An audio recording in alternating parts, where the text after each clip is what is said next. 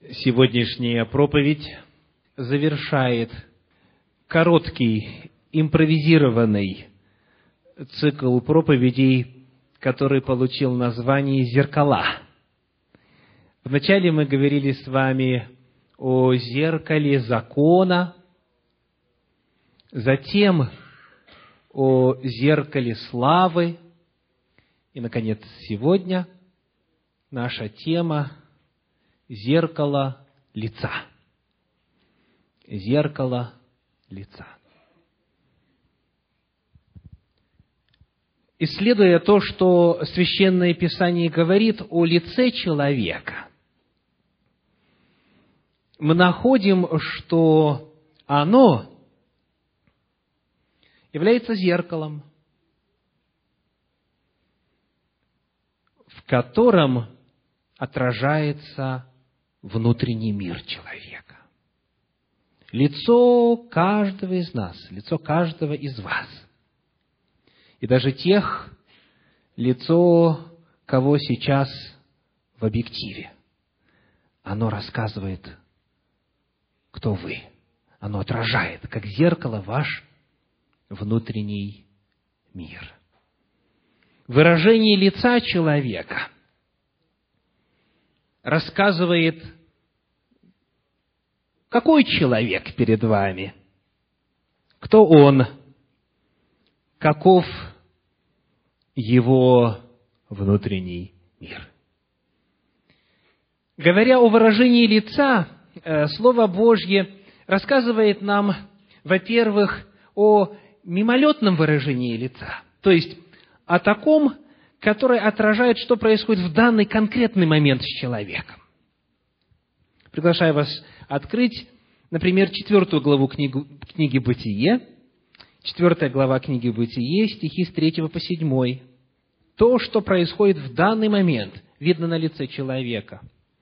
Бытие, четвертая глава, стихи с третьего по седьмой. Спустя несколько времени Каин принес от плодов земли дар Господу.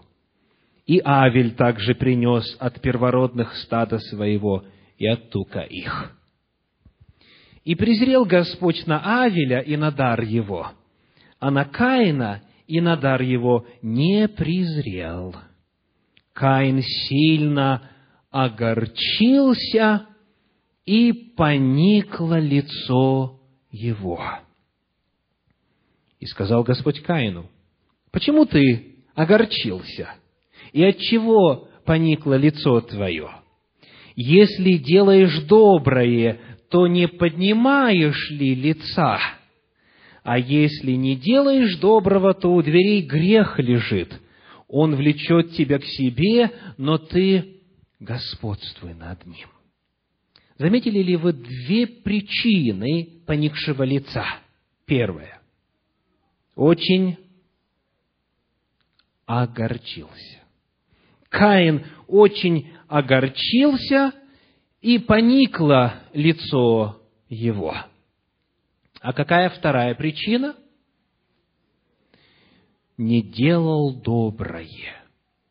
Если делаешь доброе, поднимаешь лицо. А если что-то плохое сделал, если провинился, если знаешь об этом, то тогда сказано, поникает лицо. Вот это небольшой рассказ о том, что можно прочитать в выражении лица человека, о процессах, происходящих в его душе, у него внутри, непосредственно вот в этот данный конкретный момент. Что делают дети, когда провинятся? Опускают взор и опускают лицо вниз. Правда? Те, кто чуть постарше, овладевают искусством лицедейства и пытаются смотреть вверх, как будто ничего не произошло. Но не получается. Лицо все равно расскажет о внутреннем состоянии. Вот давайте посмотрим на 31 главу книги Бытия. Еще один пример. Первые пять стихов – Бытие, 31 глава, первые пять стихов. «И услышал Иаков слова сынов Лавановых, которые говорили, Иаков завладел всем, что было у отца нашего, и из имения отца нашего составил все богатство свое. И увидел Иаков лицо Лавана, и вот оно не таково к нему, как было вчера и третьего дня. И сказал Господь Иакову, возвратись в землю отцов твоих и на родину твою, и я буду с тобою.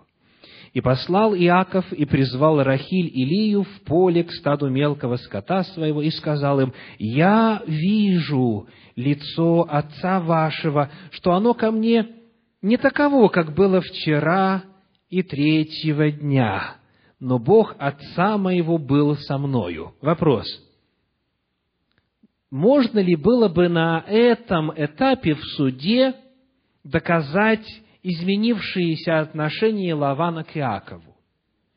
Нет. Почему? Потому что для суда нужны хотя бы слова, так, которые были бы услышаны свидетелями, ну и затем поступки. А здесь единственное, что поменялось. Выражение лица поменялось. Кто из вас знает, о чем говорит Слово Божье здесь? Поднимите руку, пожалуйста. Кто из вас знает, посмотрев на человека, кто испытал в своей жизни, что вот тот же самый милый человек, который улыбался вам вчера и третьего дня, вдруг совсем иной. Да? Это всем нам знакомо, правда? Лицо – это зеркало души. Лицо отражает то, что происходит внутри у человека.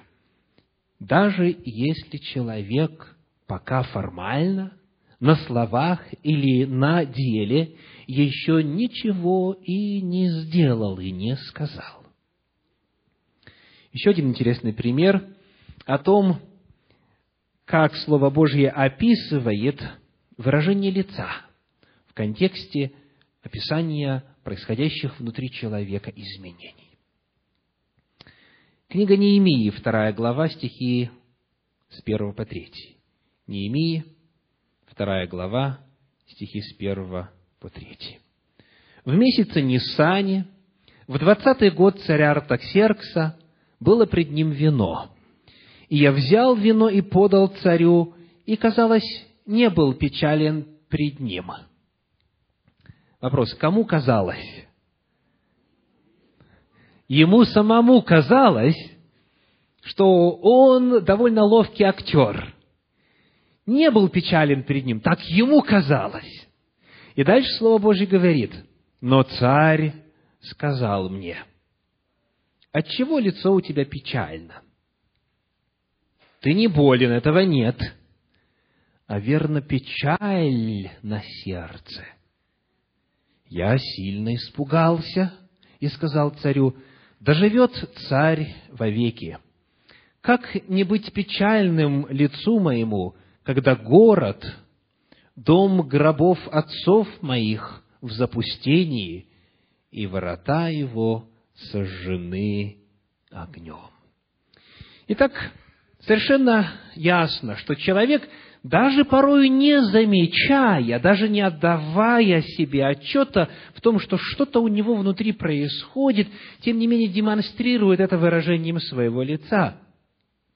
Муж, посмотрев на вернувшуюся из похода за продуктами жену, говорит, что случилось? А та отвечает, What do you mean? В каком смысле? Что случилось? Did I say anything? Да? Разве я что-нибудь сказала? Нет, не надо говорить. Видно, видно. Итак, думаю, истина эта простая, каждому из нас известная, о том, что лицо отражает нынешнее, нынешнее текущее состояние внутреннего мира. Так? Так. Хорошо. А теперь смотрите, что происходит дальше. а что если у человека эти состояния души повторяются?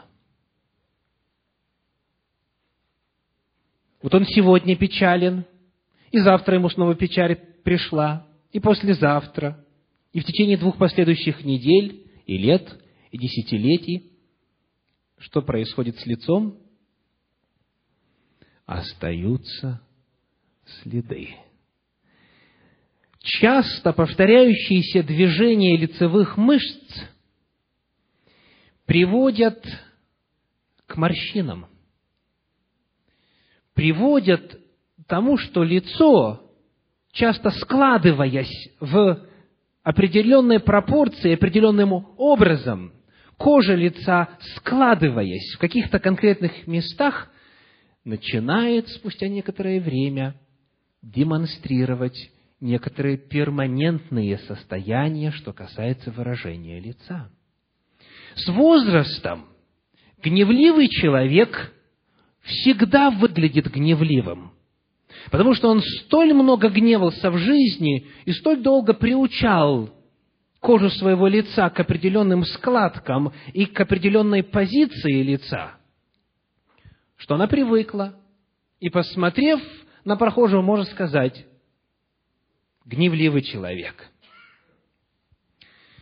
Если кто-то всю жизнь улыбался, и у него было светлое выражение лица, чем ближе он к старости, тем отчетливее это видно, правда? Потому что жизненный путь откладывает отпечаток на выражении лица человека. Чем чаще вы пребываете в унынии, тем больше к этому привыкает кожа вашего лица. И спустя некоторое время даже уже не нужно заполнять психологические тесты, не нужно уже пуд соли есть с человеком, чтобы знать, каков он. И что чаще всего не вот сейчас, не в данный момент, а в целом, в принципе, чаще всего в его душе происходит. Появляется постоянное выражение лица. Давайте посмотрим, как Бог об этом говорит. А об этом уже втором этапе, более серьезном по сравнению с первым. Книга пророка Исаии, третья глава, девятый стих. Исаии, третья глава, девятый стих.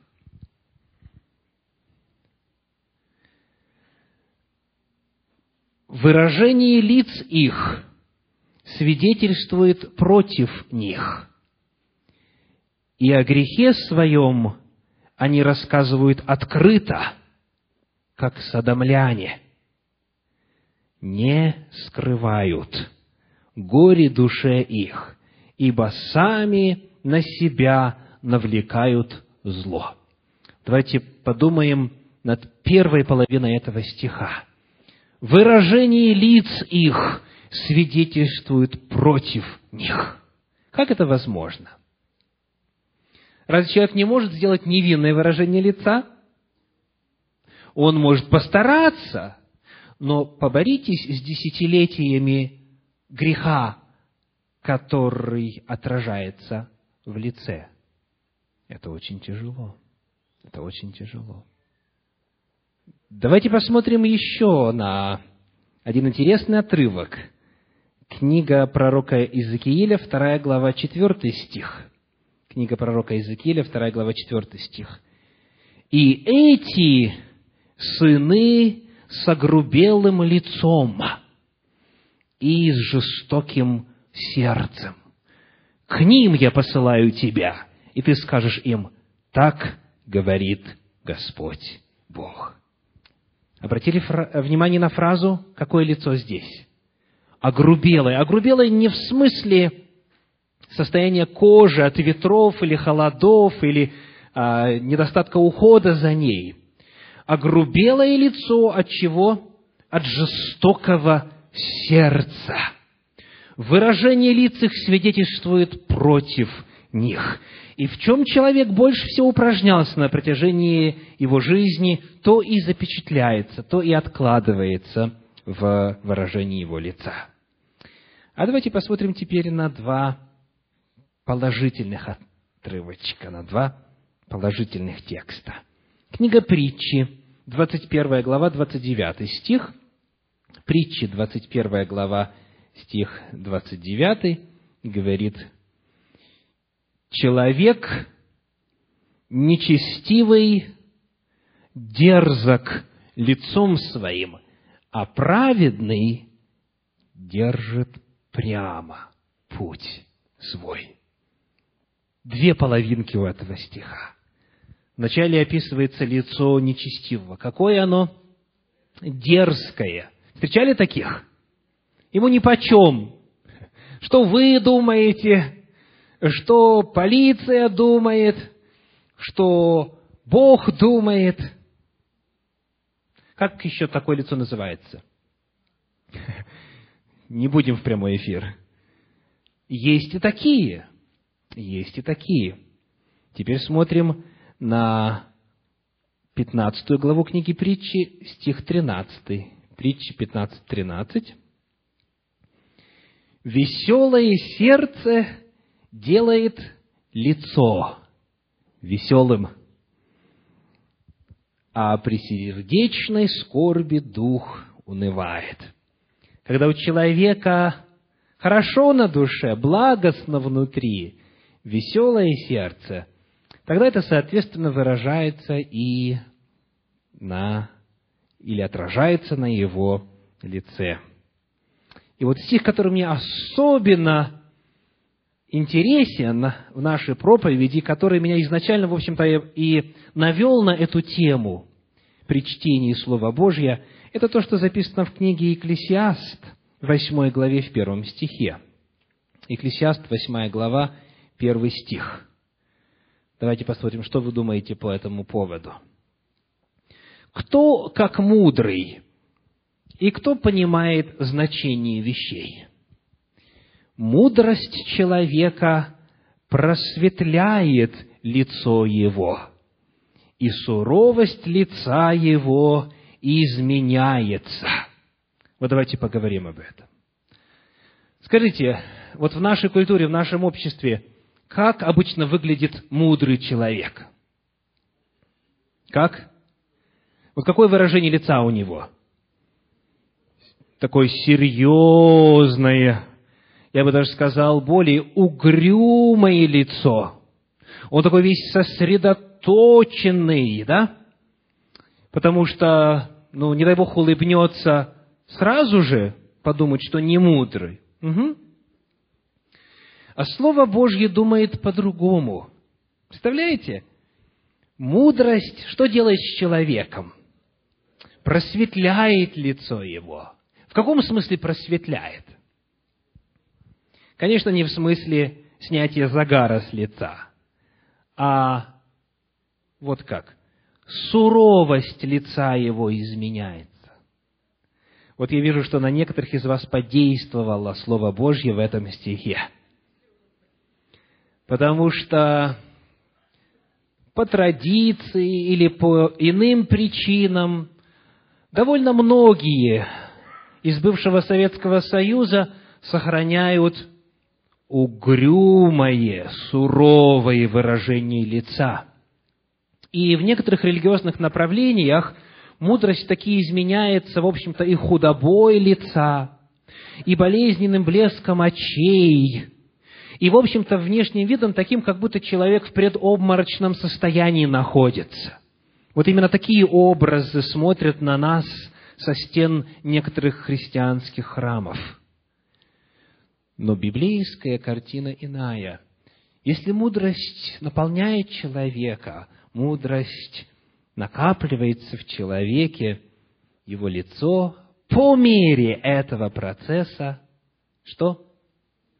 Просветляется. Просветляется. И суровость лица его изменяется. Итак, теперь практическое задание. Но перед этим повторим лицо и выражение лица, во-первых, отражает что? теперешние, нынешние, в данный момент происходящие внутренние процессы. Во-вторых, повторение он их процессов приводит к образованию морщин и выражение лица, которое теперь уже свидетельствует о том, что человек чаще всего со своим лицом и, соответственно, со своей душой делает. Так? Теперь просьба, повернитесь кому-нибудь, кто сидит от вас справа или слева, или спереди и сзади, и скажите ему, что ты видишь в моем лице? Но если вы не знакомы, то спросите так, что вы видите в моем лице? Для тех, кто слушает нас по радио, скажу, что в зале, в богослужебном помещении сейчас люди узнают о себе очень много интересного. Итак, выражение лица отражает ваш внутренний мир. Но это еще не все. По крайней мере, в моей проповеди. Давайте вспомним стих, который мы уже читали с вами в проповеди «Зеркало славы». Это второе послание Коринфянам, третья глава, 18 стих. Второе Коринфянам, третья глава, 18 стих. «Мы же все открытым лицом, как в зеркале, взирая на славу Господню, преображаемся в тот же образ, от славы в славу, как от Господня Духа. Есть еще одно измерение того, о чем свидетельствует наше лицо, а именно, апостол говорит о том, что когда мы взираем на славу Господню, когда мы взираем на то, каков Бог – когда мы взираем на Сына Его, Иисуса Христа, который есть образ Бога невидимого, который продемонстрировал, показал, живя на земле, каков Бог, как Он относится к людям. Когда мы взираем на славу Господню, что происходит с нами в результате? Мы преображаемся. Взирая на славу Господню – открытым лицом мы преображаемся. Преображаемся в тот же образ. То есть мы становимся подобными образу Божию. Мы становимся подобными Богу. Мы становимся подобными Иисусу Христу. И потому в результате вот этого взирания, этого э, такого напряженного всматривания, вглядывания в образ Божий. В результате общения с Богом наше лицо начинает рассказывать окружающим и о том также, каков наш Бог. Именно наш. То есть, иными словами, смотря на человека, можно видеть какому Богу он служит. Уточняя, скажем, можно узнать, какой Бог находится в сознании человека, в его душе. То есть, как он представляет этого Бога, на какого Бога он смотрит, вот в тот образ он и изменяется. Чем больше мы проводим время с кем-либо, тем больше мы становимся на того похожи. Правда? Приходилось ли вам встречать почтенные супружеские пары, которые прожили друг с другом уже долгие десятилетия? И трудно отличить, это брат с сестрой или муж с женой, потому что они взаимно влияли друг на друга и стали похожими – мы меняемся благодаря общению. Мы меняемся благодаря взиранию. И потому второй вопрос, который я сегодня хочу поставить в этой проповеди, звучит так. Что ваше выражение лица говорит о вашем Боге. Или по-другому, насколько верно Всевышний наш, Господь наш Спаситель, отображается, преломляясь через ваше лицо. Что ваше лицо говорит о вашем Боге. В книге Псалтирь есть довольно много на нашу тему. И сегодня я хочу взять только один вот слой, один такой довольно общий по своей природе пласт природы Божьей и того, к чему нас Господь призывает, только лишь в контексте того, о чем мы читали в книге Екклесиаст, 8 главе, в первом стихе. Суровое лицо или какое? Или светлое лицо? Вот два таких вопроса. Ваш Бог с каким выражением лица? Суровым или светлым? Вот смотрите, что сказано в 31 главе книги Псалтирь, 11 стих. Псалом 31, 11. «Веселитесь о Господе и радуйтесь, праведные, торжествуйте все правые сердцем. Веселитесь о Господе. Подчеркиваю, о Господе. То есть, что-то есть в Господе, что-то есть в Боге такое, что призвано в нас вызывать что? Веселье. Веселитесь о Господе. Вот э, для того, чтобы, так сказать, хоть и принижая, но тем не менее попытаться проиллюстрировать это, приходилось ли видеть вам выражение лица ребенка, который получил долгожданный подарок?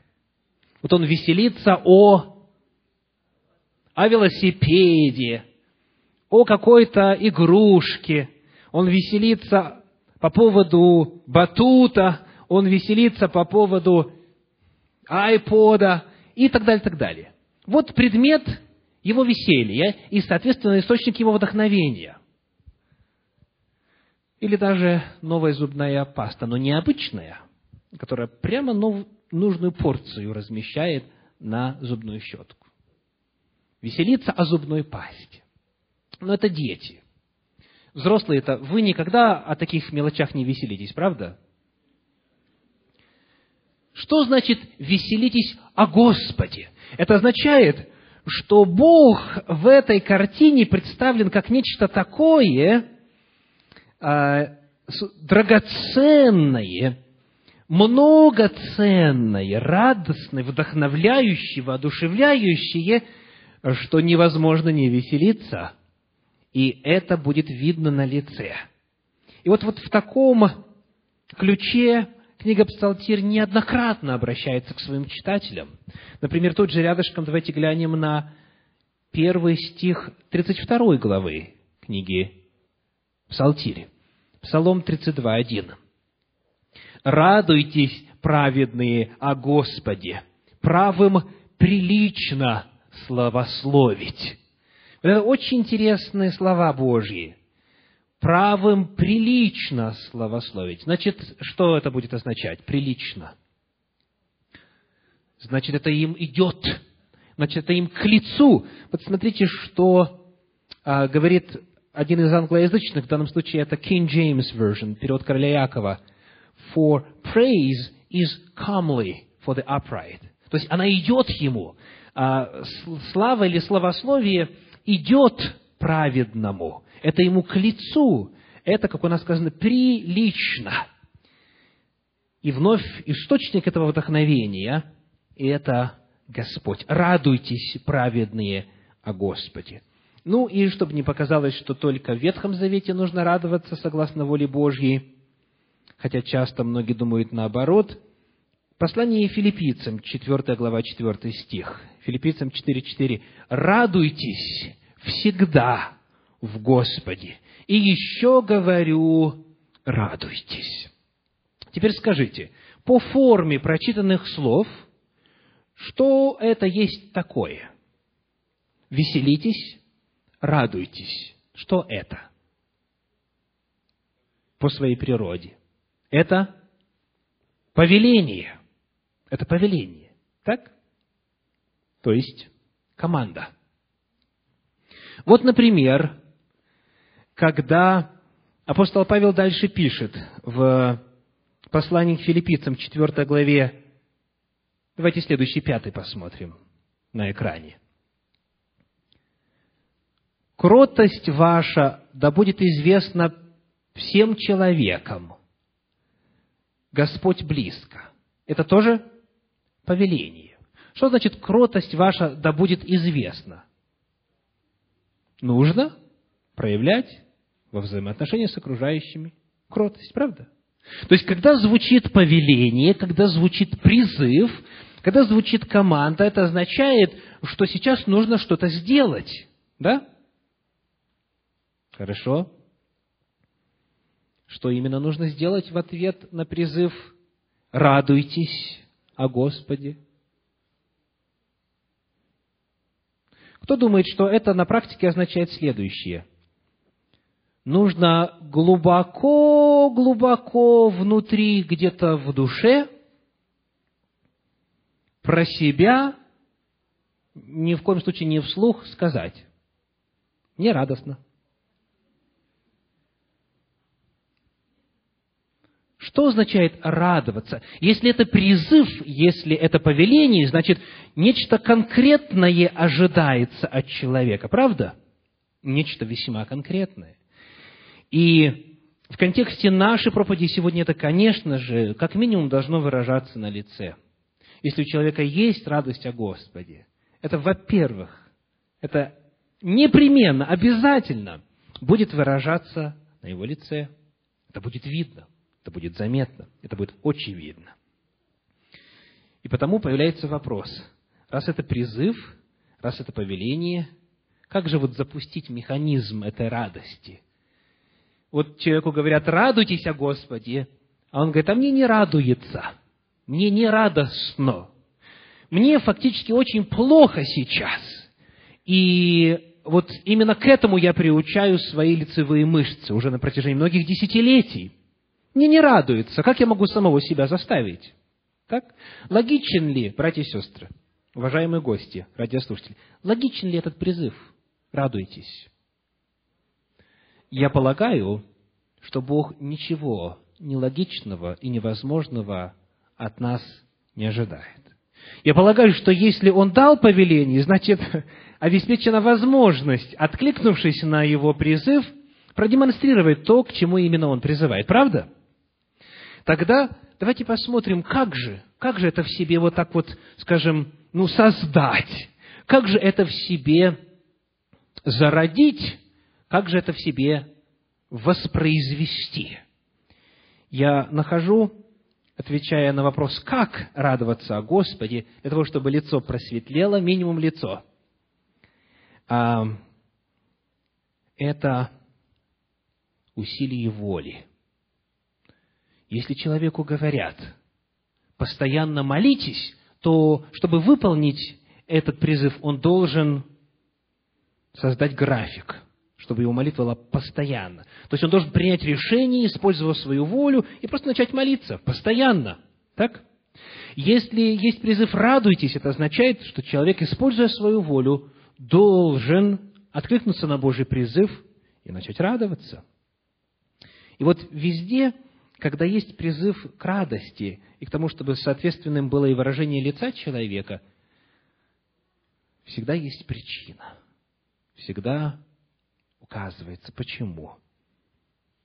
Я хочу коротко отметить три измерения этих причин. Во-первых, это радость о прошлом. Радость о прошлом. Книга Псалом, 96 глава, книга Псалтирь, 96 глава, 12 стих, 96, 12.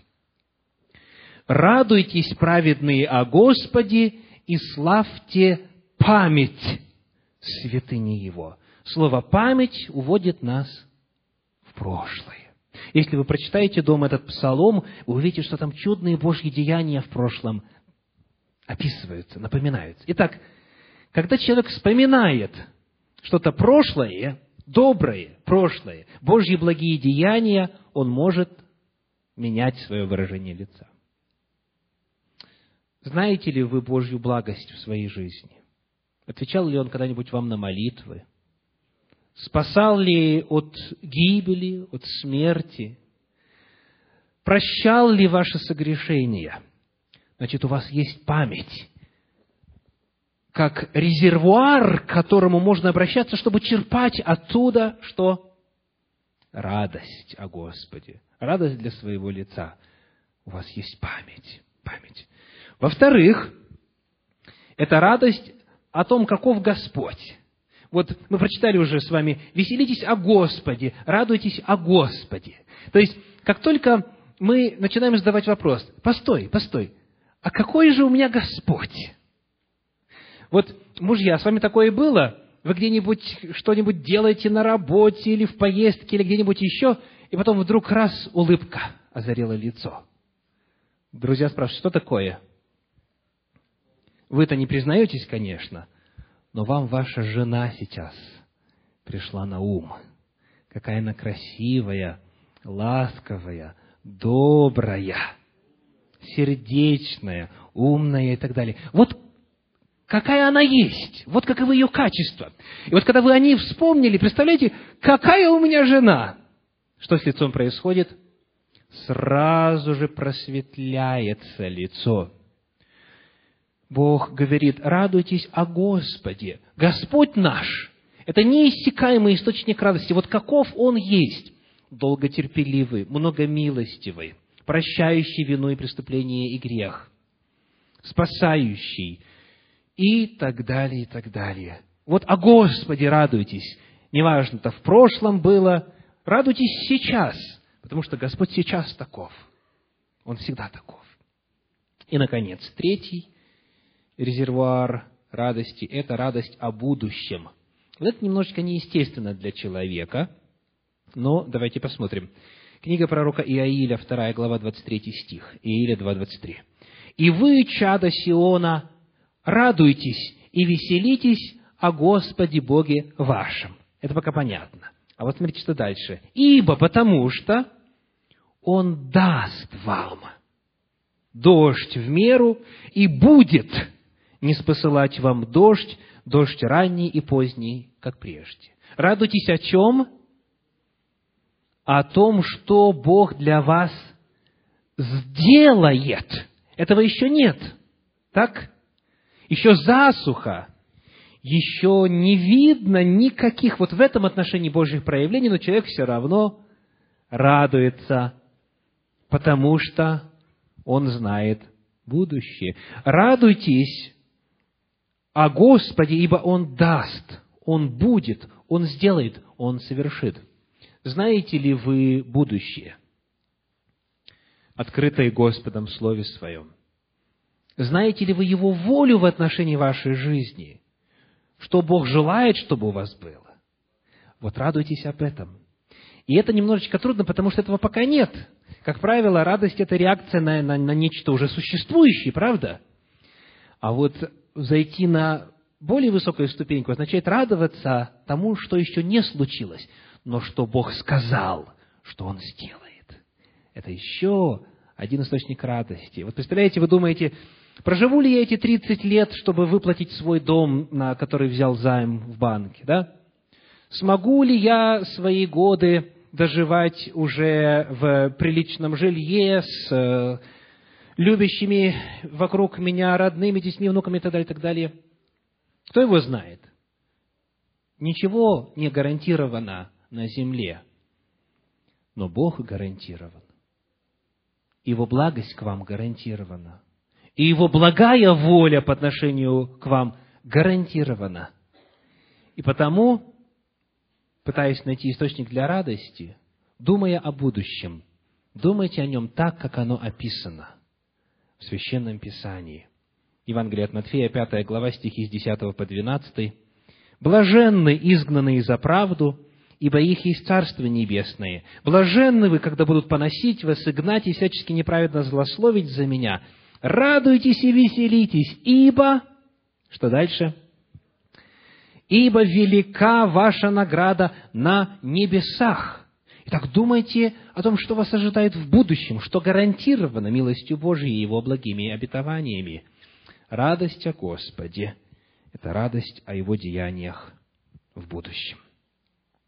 Рассказывают, как однажды бывшая монахиня, а позднее жена Мартина Лютера, известного реформатора в Германии,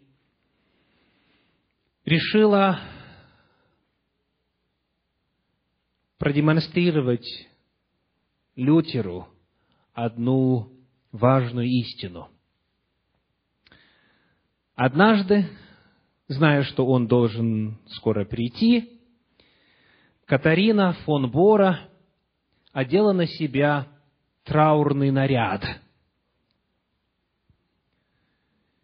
И, находясь в этой траурной одежде, добавив к ней еще и соответствующее траурное выражение лица, сидела, дожидаясь Мартина.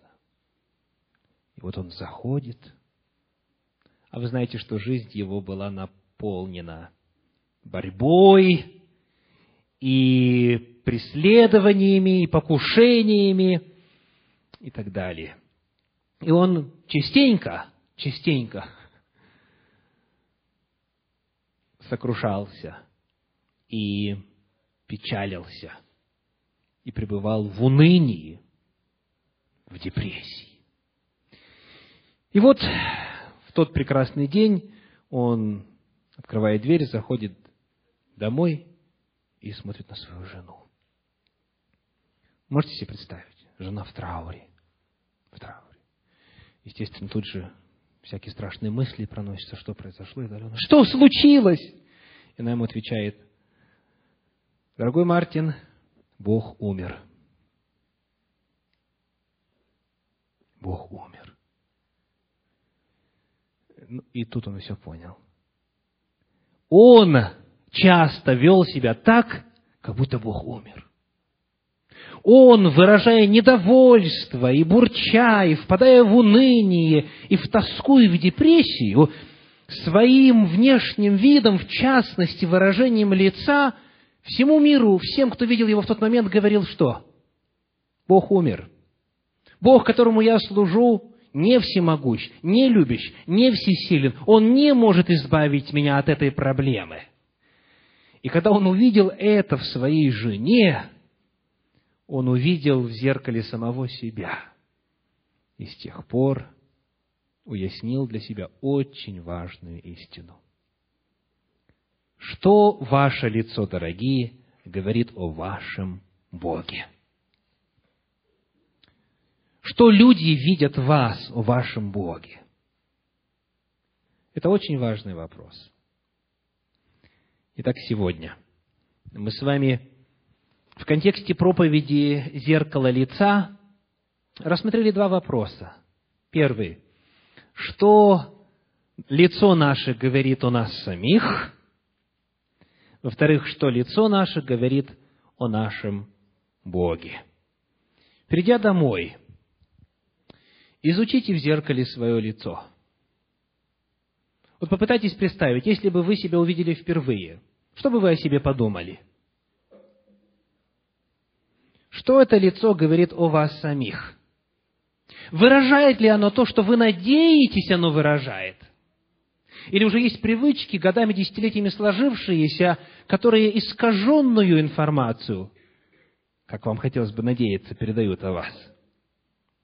Посмотрите правде в лицо. И посмотрите, все ли там ладно. А лучше, еще лучше, Спросите у человека, который скажет вам правду. Не комплимент, а правду. Не лесть, а правду. Что выражает мое лицо? Спросите, найдите такого человека. И во-вторых, что ваше лицо говорит о вашем Боге? Люди узнают о Боге, в которого вы верите, смотря на вас. И лицо это первое, на что они смотрят.